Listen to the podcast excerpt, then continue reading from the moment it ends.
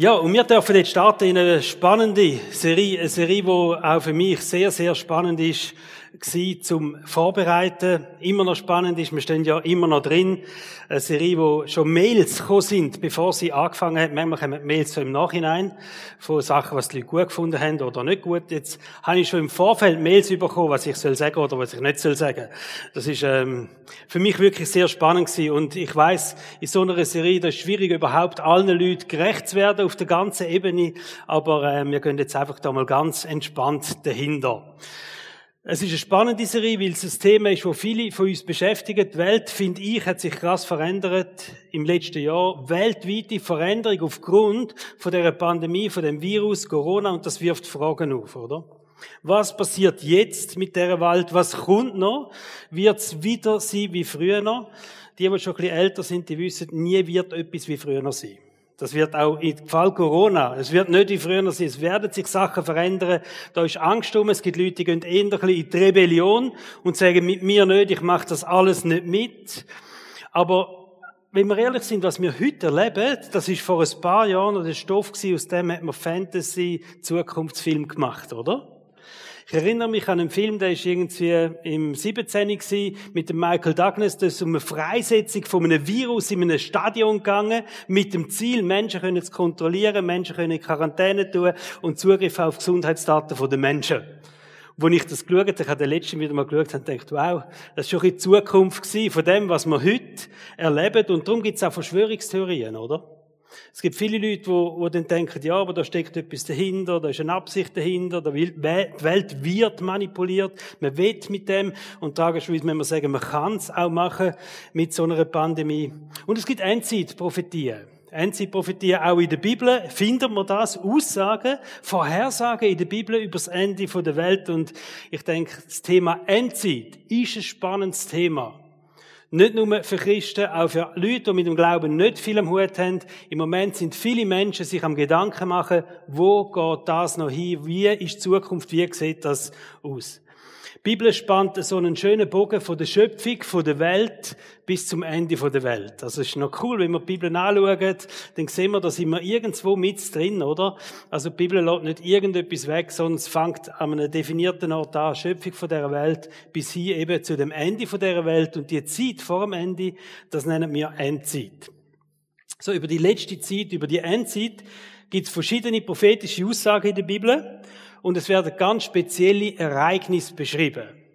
Und die haben das sicher auch schon gehört, oder? Ein Ereignis ist Entrückung der Gläubigen. Also, wie wir in der Bibel lesen, im Anfang der Bibel, der Henoch ist so einer gewesen, oder? Da steht, und der ist plötzlich nicht mehr da gewesen. Also Gott hat ihn weggenommen. Er ist nicht mehr da gewesen. Und das ist so das Bild von dieser Entrückung. Als ich ein Jugendlicher gewesen bin, da habe ich ähm, eine Phase gehabt, ich habe gewusst eigentlich, ähm, wie man eigentlich ich habe gewusst, mein Leben stimmt einfach nicht so gut. Aber es ist mir wurscht gewesen. Ich bin da auf der vollen Entdeckungstour gewesen und es hat mich eigentlich nicht so darum gekümmert, ist jetzt mein Leben vor Gott in Ordnung oder nicht. Aber eines Tages bin ich heimgekommen von der Lehre. Und ich komme in unsere Wohnung gehen. Die Wohnungstür steht offen. Ich gehe ins Büro von meinem Vater. Die Bürotür ist offen, wie er ist einfach nicht da gewesen. Und ich habe umgerufen und es ist kein Mensch da gewesen. Und ich bin in dieser Wohnung gestanden und ich weiß es noch, wie wenn es gestern gewesen wäre. Und ich habe gedacht, Scheiße. Ist jetzt Entrückung gewesen und ich bin nicht dabei gewesen. Voll Panik gehabt. Und was für ein Erlicht. Ich war nie so froh gewesen, als ich meine Eltern wieder gesehen habe, äh, wie sie irgendwie sind einfach schnell weggegangen oder so. Aber sie sind wieder gekommen. Entrückung ist so ein Thema, oder? Und Verstehung von den Toten, Wiederkunft von Jesus. Man redet in der Bibel von einer Trübsalzeit, von einem Antichrist, von einem Gericht. Das sind heftige Wörter, oder? Was Ende von dieser Welt anbelangen tut. Und ich glaube, die Zeit ist einfach reif, dass wir als Kirche sagen, wir werden uns auch mit diesen Sachen ein bisschen beschäftigen und auseinandersetzen. Corona hat bei mir eine neue Optik gegeben, was Endzeit anbelangt. Ich muss sagen, für mich ist Endzeit recht abstrakt gewesen. Ich habe das gewusst, ich kenne das von der Bibel, aber vor zwei Jahren, sorry, es ist gut gewesen, wir sind halt immer besser geworden, es hat, das hat mich irgendwie gar nicht beschäftigt, oder? Aber jetzt, nach dem Jahr Corona, muss ich sagen, habe ich eine andere äh, Empfindung bekommen gegenüber dem, dass auch mal das Ende von dieser Welt kann sein. Dass Sachen passieren auf dieser Welt, wo, äh, wo schwierig sind und wo eben die Endzeit-Thematik eingehen von dieser Bibel, oder? Ich habe mich immer gefragt, wie kann eine ganze Welt abdriften? So nach einem Bild von einem Antichrist, wo, wo Menschen zum Bösen verbiert auf der ganzen Welt und so, oder Menschen manipuliert, Menschen unterdrückt ähm, was immer das Thema Antichrist mit sich bringt, oder? Und ich kann mir das gar nicht können vorstellen. Heute weiß ich, mit Angst kannst du es machen. Angst kann eines von diesen Mitteln sein. Angst kann eine ganze Welt verändern, oder? So wie wir das jetzt sehen in dieser Corona-Zeit. Und ich bin mir bewusst, dass wir zu dem Thema eine wirklich eine ganze Seminarreihe könnten anbieten. Ich habe mich aber entschlossen, dass wir schrittweise an das Thema angehen. So wie Jesus mit den Jüngern auch so Step by Step in das Thema oder an das Thema angegangen ist. Also die Jünger haben nicht von Anfang an alles gewusst über das Ende der Welt, aber Jesus ist angegangen und hat ihnen ein paar wichtige Sachen gesagt, wo sie müssen wissen, wo wichtig sind für sie. Und darum schauen wir miteinander so die Endzeitrede von Jesus als allererstes an. Also diese Serie geht um die Endzeitrede von Jesus. Was hat Jesus gesagt über das Ende dieser Welt? Die Offenbarung zum Beispiel, das ist ein spannendes Buch, das letzte Buch der Bibel, ein apokalyptisches Buch. Aber die Jünger haben das nicht am Anfang. Die Offenbarung hat Johannes erst 30 Jahre, über 30 Jahre später überkommen, nachdem Jesus mit ihnen über das Ende der Welt geredet hat. Wir werden sicher nicht 30 Jahre warten, bis wir dann einmal noch über die Offenbarung reden. Aber im Moment ist der Fokus auf dem, was Jesus den Jüngern gesagt hat. Weil das viel bewirkt hat, oder? Im Leben der Jünger. Die Aussagen, wo Jesus über das Ende der Welt gemacht hat, die haben die Jünger verändert, die haben ihnen recht viel Hoffnung gegeben, die haben ihnen Zuversicht gegeben in schwierigen Zeiten. Und zusammen mit dem Apostel Paulus haben sie noch nicht, auch durch die Aussage eine Motivation gehabt, auf der ganzen Welt das Evangelium zu verbreiten, überall vom Reich von Gott zu erzählen, wo angefangen hat, mit dem, dass Jesus auf die Erde gekommen ist. Eine grosse Leidenschaft ist mit diesen Endzeitreden auch geweckt worden, das Reich von Gott zu bauen, Kirchen zu gründen und einfach das Evangelium zu verbreiten auf der ganzen Welt. Die wichtigste Aussage, oder auch die stärkste Aussage, wo Jesus gemacht hat über das Ende der Welt, ist, er hat davon geredet, dass er wiederkommen wird. Über seine Wiederkunft. Es ist nicht nur eine der wichtigsten Aussagen, es ist ein Versprechen, wo Jesus den Jünger gegeben hat. Also wenn er über das geredet hat, dann hat er das versprochen, dass er wird wiederkommen. Und alle, die in Kleingruppen gehen, die haben so Zugriff auf Predigtkonzept und Dort habe ich viele äh, Bibelstellen rausgeschrieben, die mit dem zu tun haben, wo Jesus, mit der Wiederkunft von Jesus, was er sagt, oder auch was die Bibel über die Wiederkunft von Jesus sagt. Nehmt euch die Zeit und leset das einmal in aller Ruhe nach oder zusammen miteinander in den Small Groups. Jetzt gibt's verschiedene Ausleger, wenn man all die Bibelstellen anschaut, die sagen, das sind vermutlich zwei Ereignisse. Also Jesus kommt zweimal wieder. Es ist die erste Wiederkunft von Jesus und die zweite Wiederkunft von Jesus, wo gewisse Ausleger das so wie aufteilen tun. Und im ersten Ereignis sagen sie denn, das ist der Moment, wo Jesus kommt und die Gläubigen zu sich holt. Also es ist die ähm, Entrückung, dass eben die Gläubigen werden von Jesus zu sich geholt und es ist die Verstehung von den Toten, die, die bereits gestorben sind, auch die wird Jesus zu sich holen. Das ist verbunden mit dem ersten Ereignis Wiederkunft von Jesus. Der Apostel Paulus, er tut das erklären und wir lesen das im 1. Thessaloniker 4, 16 und 17. Da sagt er folgendes, der Herr selbst wird vom Himmel herabkommen, ein lauter Befehl wird ertönen und auch die Stimme eines Engelsfürsten und der Schall der Posaune Gottes werden zu hören sein. Daraufhin werden zuerst die Menschen auferstehen, die im Glauben an Jesus gestorben sind. Danach werden wir, die Gläubigen, die zu diesem Zeitpunkt noch am Leben sind, mit ihnen zusammen in den Wolken emporgehoben, dem Herrn entgegen und dann werden wir für immer bei ihm sein. Also ganz klar, der Paulus sagt und er erklärt die Wiederkunft von Jesus, wenn er kommt, da werden die zwei Ereignisse passieren. Jesus wird die Gläubigen zu sich holen. Es wird die ähm, Entrückung passieren und er wird die, die bereits verstorben sind, wird er auch zu sich holen. Das ist mit der Auferstehung von den Toten beschrieben. Das ist das erste Ereignis, das mit Wiederkunft beschrieben wird. Dann ein zweites Ereignis, wo viel mehr Macht und Herrlichkeit von Jesus wird sichtbar werden, wenn er wiederkommt. Und es wird sichtbar sein für alle Menschen. Auch so ein zweites Wiederkommen im Zusammenhang vielleicht viel mehr mit dem, mit einem Friedensreich da auf der Erde oder mit dem Gericht von Gott. Jetzt die, wo die Ereignis aufteilen in zwei verschiedene Ereignisse, die gehen auch davon aus, dass die Trübsalzeit, über die reden wir nicht, das ist etwas, so äh, später dann einmal kommt, aber ganz eine schwierige Zeit auf deren Erde zwischen diesen zwei Ereignissen ist und damit die Gläubigen nicht betreffen tut. Und ich will euch sagen, es gibt ganz viele gute Gründe, Einfach auch für euch zum Wissen, wenn von Trübsalzeit redet, wenn ihr schlimme Sachen lesen, was würde passieren, dass das eben die Gläubigen nicht betreffen tut. Sondern dass die Gläubigen vorher eben entrückt werden oder Jesus vorher die Gläubigen zu sich holt. Für uns ist wichtig, und das Zentrale, wenn wir die Stellen lesen über Wiederkunft von Jesus, im jetzigen Moment wäre das schwierig, jetzt da einen Zeitplan aufzustellen. Zeitpläne sind immer heikel, das müsst ihr wissen, weil es gibt ganz clevere Leute, die haben einen Zeitplan aufgestellt, andere wieder einen anderen Zeitplan, wenn, wie, was, in welcher Reihenfolge passieren tut. Aber uns ist viel, viel wichtiger zu wissen, was passiert. Und was hat das für uns als Gläubige für eine Bedeutung, oder? Und das Wichtigste ist, dass wir wissen, wenn Jesus wiederkommt. Und er wird eines Tages wiederkommen. Dann wird er uns zu sich holen. Jesus hat mit den Jüngern auch über das geredet und er hat ein ganz cooles Bild erwähnt. Und das Bild, wo viel auch an Beerdigungen äh, gebracht wird, einfach weil es so ermutigend ist, oder? Jesus braucht das Bild von einer Stadt. Er sagt, im Himmel ist wie eine Stadt, die auf erwartet. Und ich bin dort hingegangen und ich habe Wohnungen für euch parat gemacht. Und ich werde wiederkommen und ich werde euch zu mir nehmen und ihr werdet in diesen Wohnungen dürfen wohnen im Himmel, oder? Das steht im Johannesevangelium Kapitel 14, die Vers 1 bis 6 und wir lesen das miteinander. Im Haus meines Vaters gibt es viele Wohnungen. Wenn es nicht so wäre, hätte ich dann etwa zu euch gesagt, dass ich dorthin gehe, um einen Platz für euch vorzubereiten. Und wenn ich einen Platz für euch vorbereitet habe, werde ich wiederkommen und euch zu mir holen, damit auch ihr dort seid, wo ich bin. Den Weg, der dorthin führt, wo ich hingehe, kennt ihr ja. Und jetzt kommt der Thomas, oder? Jünger Thomas. Herr, sagte Thomas, wir wissen doch nicht einmal, wo du, wohin du gehst. Wie sollen wir dann den Weg dorthin kennen?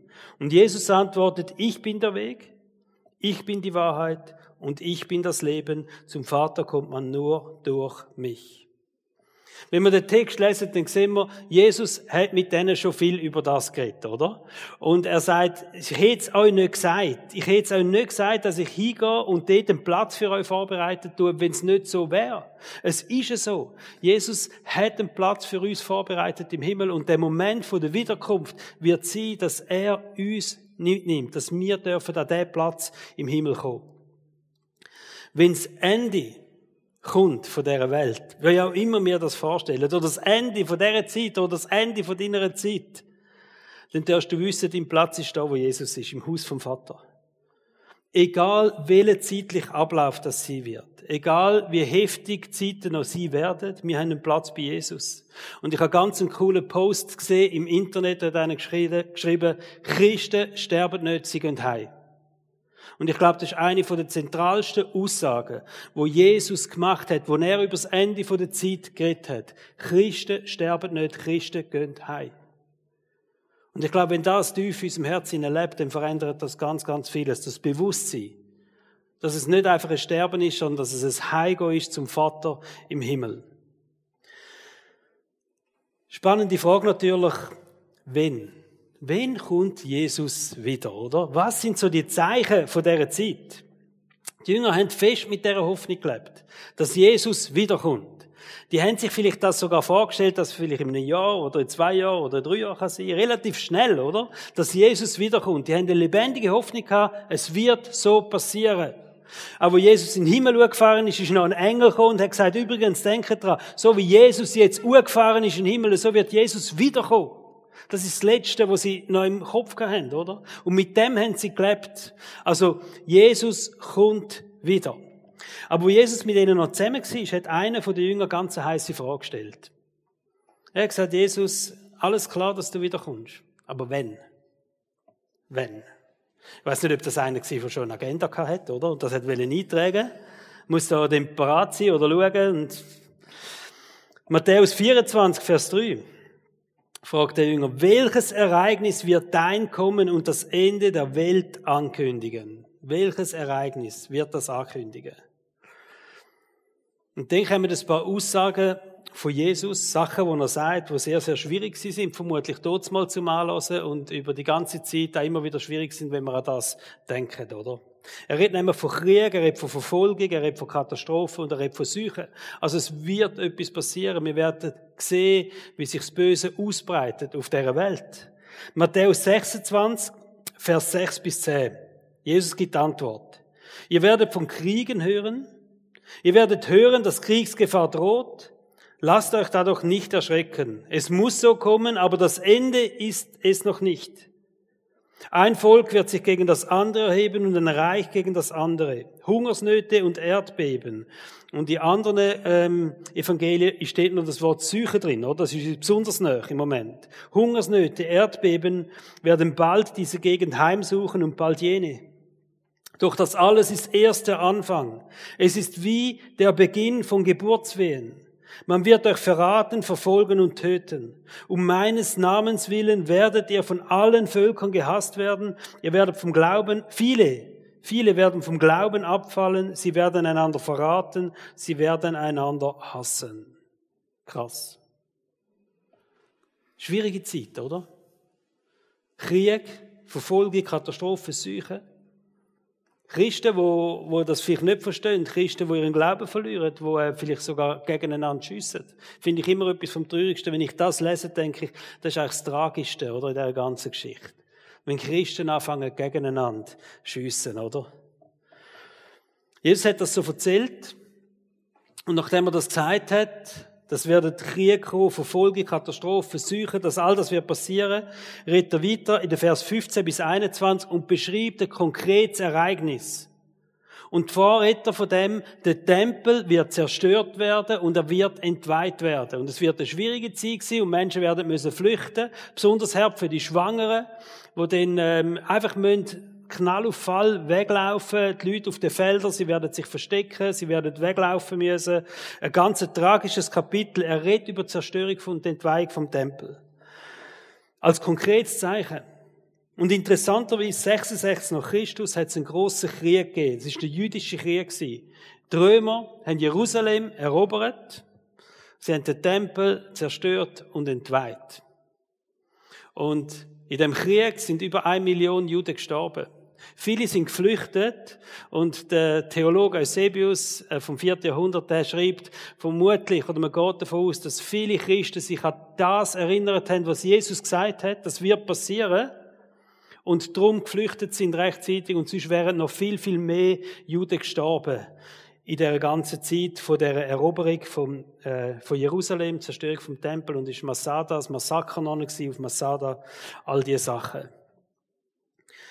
Wenn wir zurückschauen, können wir davon ausgehen und sagen, 70 nach Christus ist das konkret eingetroffen, oder? Was Jesus als Beispiel, exemplarisches Beispiel gebracht hat, was wird passieren, die Zerstörung vom Tempel von Jerusalem. Und es wundert uns nicht, dass Christen damals denken, jetzt ist das Ende der Zeit. Deutlicher hätte Jesus nicht können sagen, oder? Jetzt ist das passiert, jetzt ist das Ende der Zeit. Es ist so nah, dass Jesus wiederkommt. Jetzt ist der Moment nah. Und auch wenn wir heute auf Jerusalem gehen, wir sehen das, ist wie ein Monument, oder? Von dieser Endzeitrede von Jesus, wenn wir den Tempel anschauen, oder das, was noch übrig ist vom Tempel. Und dort, wo der Tempel gestanden ist, steht jetzt ein Dom und eine Moschee. Und wir stehen als Touristen vor der Ruinen und, und ähm, die Juden beten von dem, was noch übrig geblieben ist, von dieser Westmauer.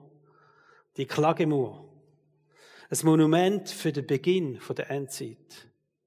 Wenn wir das Bild sehen, dann müssen wir wissen, es ist ein Monument auch für den Beginn der Endzeit. Inzwischen sind 2000 Jahre vergangen. 2000 Jahre. Und immer wieder hat es Verfolgung gegeben, immer wieder hat es Hungersnöte gegeben, immer wieder hat es Krieg gegeben, immer wieder hat es Seuchen gegeben. Immer wieder hat es grausame Christenverfolgungen gegeben.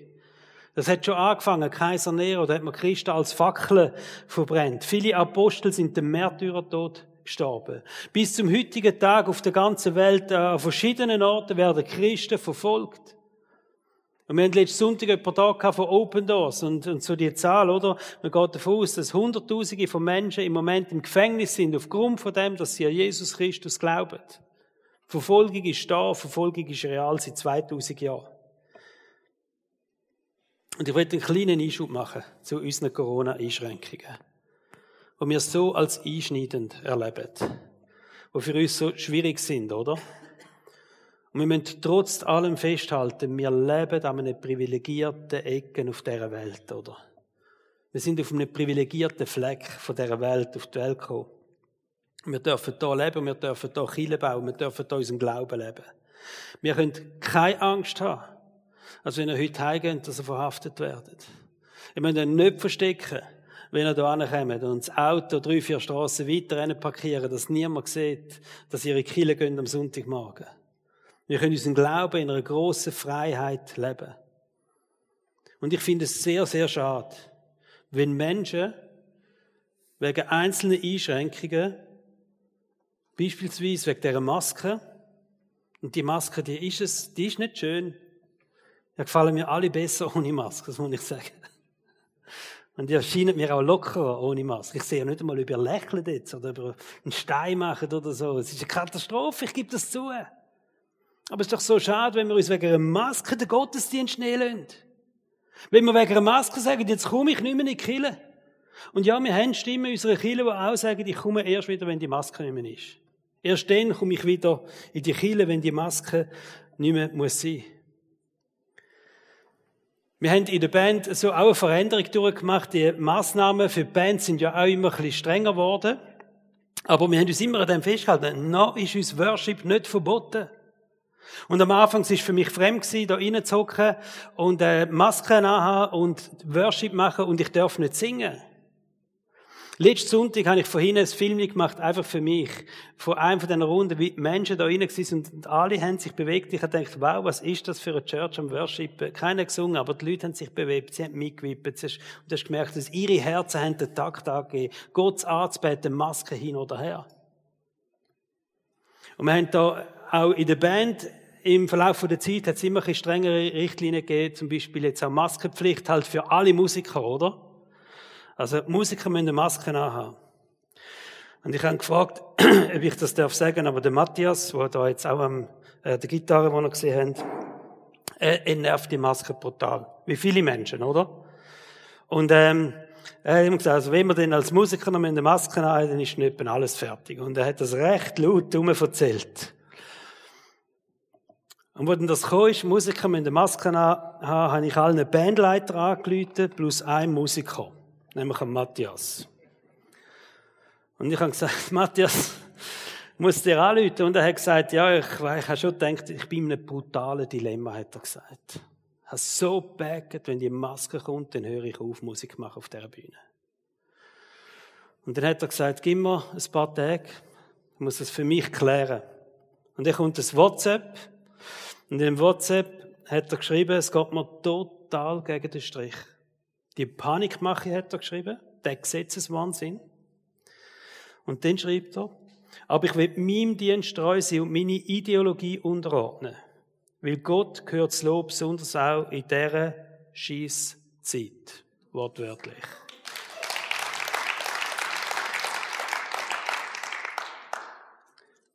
Zurück zum Thema. Was ist, wenn Jesus, wenn ist Zeit, wenn Jesus wiederkommt? Ihr müsst übrigens wissen, im Zweiten Weltkrieg 80 Prozent der Christen sind felsenfest davon überzeugt gewesen, jetzt ist der Moment. Wenn was da passiert ist mit, mit den Juden, mit, mit der ganzen Welt, haben gesagt, jetzt schlimmer kann es nicht werden, jetzt kommt Jesus wieder, oder? Und ähm, Jesus hat nachher wissen, wie er die Gründung vom Staat Israel war, ist nochmal ein Schuss mehr in die Heilsgeschichte eingegangen, oder? Aber es ist noch nicht das Ende der Welt gewesen. Ich weiß nicht, wenn Jesus wiederkommt. Aber was ich weiß, dass wir 2000 Jahre näher an dem Moment angekommen sind. Wir sind 2000 Jahre weiter, weder die Jünger, wo sie das gehört haben vom Ende dieser Zeit. Ich lese nochmal den Vers 6, wo wir schon gelesen haben miteinander. Ihr werdet aber von Kriegen und Kriegsgerüchten hören. Seht zu, erschreckt nicht, denn das muss geschehen, aber es ist noch nicht das Ende. Das alles ist erst der Anfang. Es ist wie der Beginn von Geburtswehen. Ich will zwei Wörter nochmal rauspicken. Erschreckt nicht, weil es muss passieren. Habt keine Angst. Jesus hat die Jünger nicht in eine Rebellion aufgefordert. Ganz klar. Widerstand. Und das ist mir wichtig, das zu sagen. Widerstand gegen endzeitliche Entwicklungen lohnt sich nur begrenzt. Weil Jesus hat gesagt, es muss passieren. Wenn wir anfangen, Sachen im Geistlichen als endzeitliche Ereignis einordnen, dann müssen wir auch sehen, dass Jesus gesagt hat, und es muss passieren. Aber, habt keine Angst. Verstehen wir, wir Christen sollten uns aufzeigen, dass wir keine Angst haben in dieser Situation. Dass wir keine Angst haben. Wir wissen ja, dass Jesus hat das gesagt. Es werden schwierige Sachen auch passieren, oder? Endzeitliche Ereignisse können wir nicht aufhalten. Klar gibt es Momente, wo wir uns schützen müssen. Das ist so. Der Schutz vor dem ist etwas Wichtiges, aber wir können es nicht aufhalten. Es sind Zeichen von dieser Endzeit. Und die letzte Frage, die wir uns stellen wie geht denn jetzt das Leben in dieser Endzeit? Wie ist denn das Leben in dieser Endzeit? Wir leben in der Endzeit, das ist klar. Wie lange noch? Ich weiß es nicht. Und jeder, der irgendein Datum bringt, er hat vermutlich nicht recht. Da steht nämlich Folgendes. Markus 13, 31 und 32. Himmel und Erde werden vergehen, aber meine Worte werden nicht vergehen. Doch wann jener Tag und jene Stunde sein wird, weiß niemand. Weiß niemand. Auch nicht die Engel im Himmel, äh, nicht einmal der Sohn, nur der Vater weiß es. Es ist nicht unsere Aufgabe, spekulieren, wenn der Moment ist. Unsere Aufgabe heißt vielleicht vielmehr, was bedeutet das für uns ganz konkret, dass wir in dieser Endzeit leben? Leben in der Endzeit, glaube ich, darf uns nicht Angst machen. Leben in dieser Endzeit muss uns Hoffnung geben. Weil letztendlich, jeden Tag, wo wir in der Endzeit leben, sind wir einen Tag näher an der Ewigkeit. Und wir haben vermutlich zwei Möglichkeiten. Die erste Möglichkeit ist, wir können sagen, okay, wir lassen es auf uns zukommen. Easy peasy. Es kommt, wie es kommt. Und wir leben vermutlich dann so wie alle Menschen auch, die sich nicht so um das kümmern, was Gott sagt oder was Gott denkt. Die zweite Variante, wir fragen uns vielleicht, was ist denn jetzt der Herzschlag von Gott in dieser Zeit? Was will Gott in dieser Zeit? Warum lässt Gott so viel Zeit verstreichen, bis dass er wiederkommt, oder? Was ist wesentlich?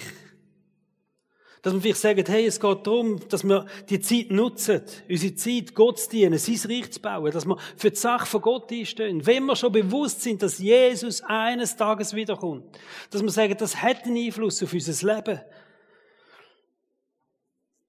Ich hatte ein Gespräch mit einem Freund und wir haben so ein bisschen geredet übereinander. Er ist ein Geschäftsmann über Business-Sachen und so ein bisschen Leiterfragen und so ein bisschen Austausch. Wir treffen uns regelmäßig.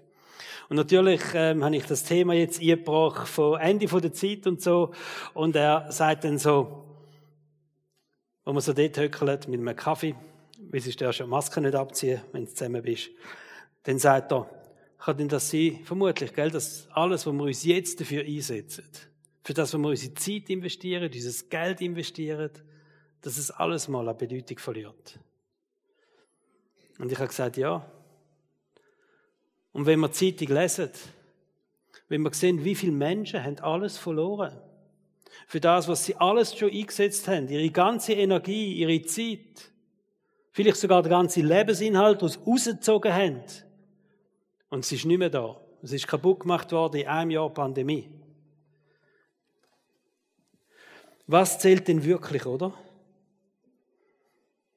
Jesus hat das Herzensanliegen weitergegeben. Wo er über das Ende der Welt geredet hat, hat er gesagt, da ist noch etwas ganz Wichtiges, was auch muss passieren. Und ich komme erst wieder, wenn das passiert ist. Und das lesen wir im Vers 14, auch Matthäus Evangelium Kapitel 24. Jesus sagt, die Botschaft vom Reich Gottes wird in der ganzen Welt verkündet werden, damit alle Völker sie hören. Dann erst, dann erst kommt das Ende. Und ganz am Schluss im Matthäus-Evangelium lesen wir, wo Jesus zu den Jüngern gegangen ist, und jetzt gehen hin. Und verbreitet das Evangelium auf der ganzen Welt. Und ich bin mit euch bis zum Ende dieser Zeit. Versteht ihr? Verbreitet das Evangelium. Denn erst kommt das Ende. Jesus sagt, es ist wie eine Voraussetzung, dass Menschen die Gelegenheit haben, Gott kennenzulernen auf dieser Welt. Wir müssen wissen, vor 2000 Jahren ist der christliche Glaube ganz eine lokale Angelegenheit gewesen. Es sind die ersten Gemeinden entstanden in Jerusalem, die ersten Christen. Gut, eine rasante Entwicklung, wenn wir lesen, wo da passiert ist in Jerusalem selber. Aber das ist eigentlich der Anfang von einer weltweiten Ausbreitung. Heute können wir sagen, ist Christentum mehrheitlich auf der ganzen Welt verbreitet. Zwei Milliarden Menschen sind Christen oder bezeichnen sich als Christen oder sind christlich prägt. In jedem Fall in der Statistik gehen sie unter Christen, oder? Das ist viel. Die komplette Bibel ist in 700 Sprachen übersetzt. Einzelne Teile der Bibel in 3400 Sprachen. Fast jeder Mensch auf dieser Welt. Man geht davon aus, über 6 Milliarden Menschen haben die Möglichkeit, in ihrer Muttersprache das Evangelium zu verstehen. Weil die Bibel da ist oder ein Teil von dieser Bibel. Und wisst ihr was? Wir sind noch nie so nah dran gewesen wie heute. Wir sind 2000 Jahre weiter in dieser Heilsgeschichte. 2000 Jahre weiter, näher an dieser Wiederkunft von Jesus. Und mich selber hat es nochmal gepackt und ich hoffe, dass wir das dürfen mitnehmen. Einfach, was ist denn unser Auftrag in dieser Zeit?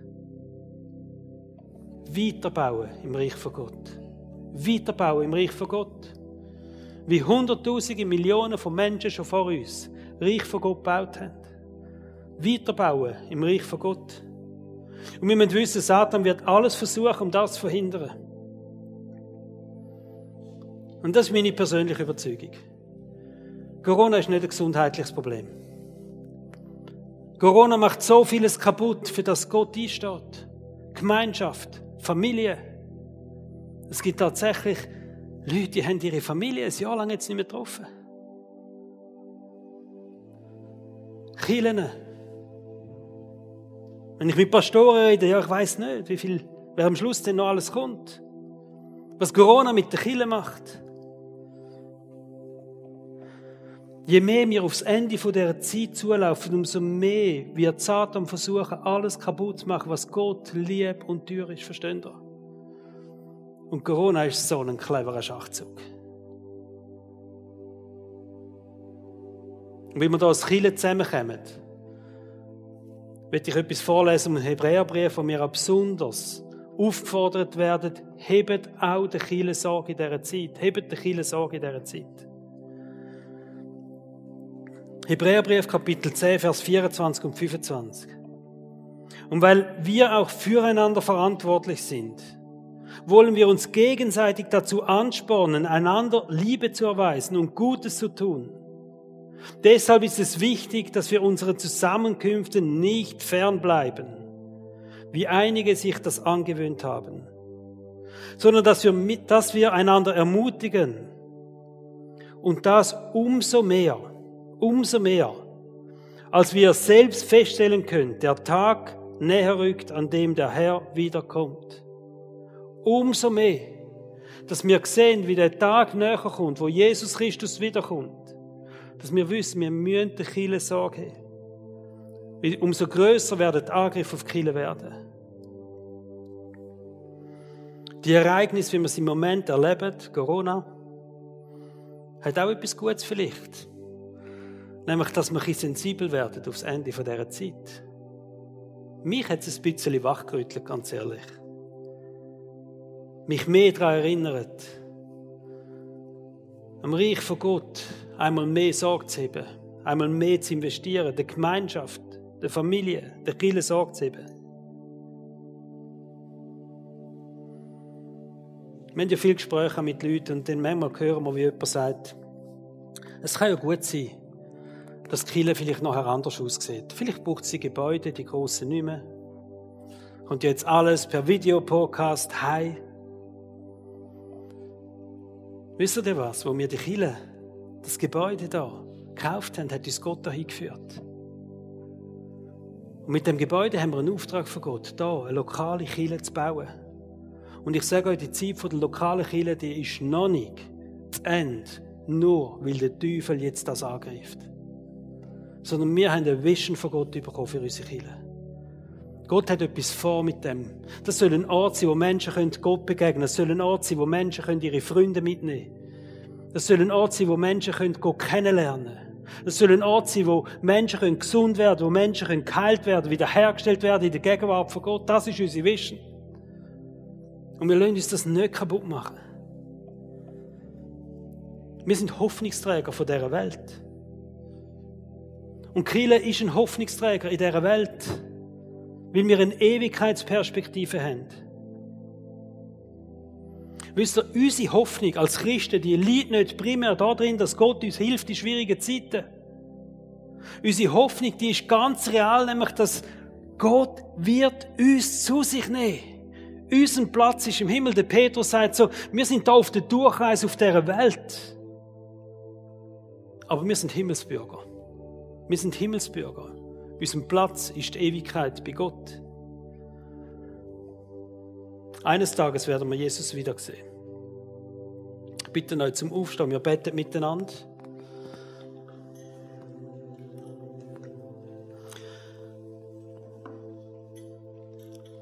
Jesus, ich habe eine große Ehrfurcht in mir in dem Moment. Weil ich weiß, dass du mitten unter uns bist. Auch durch den Heiligen Geist in uns lebst.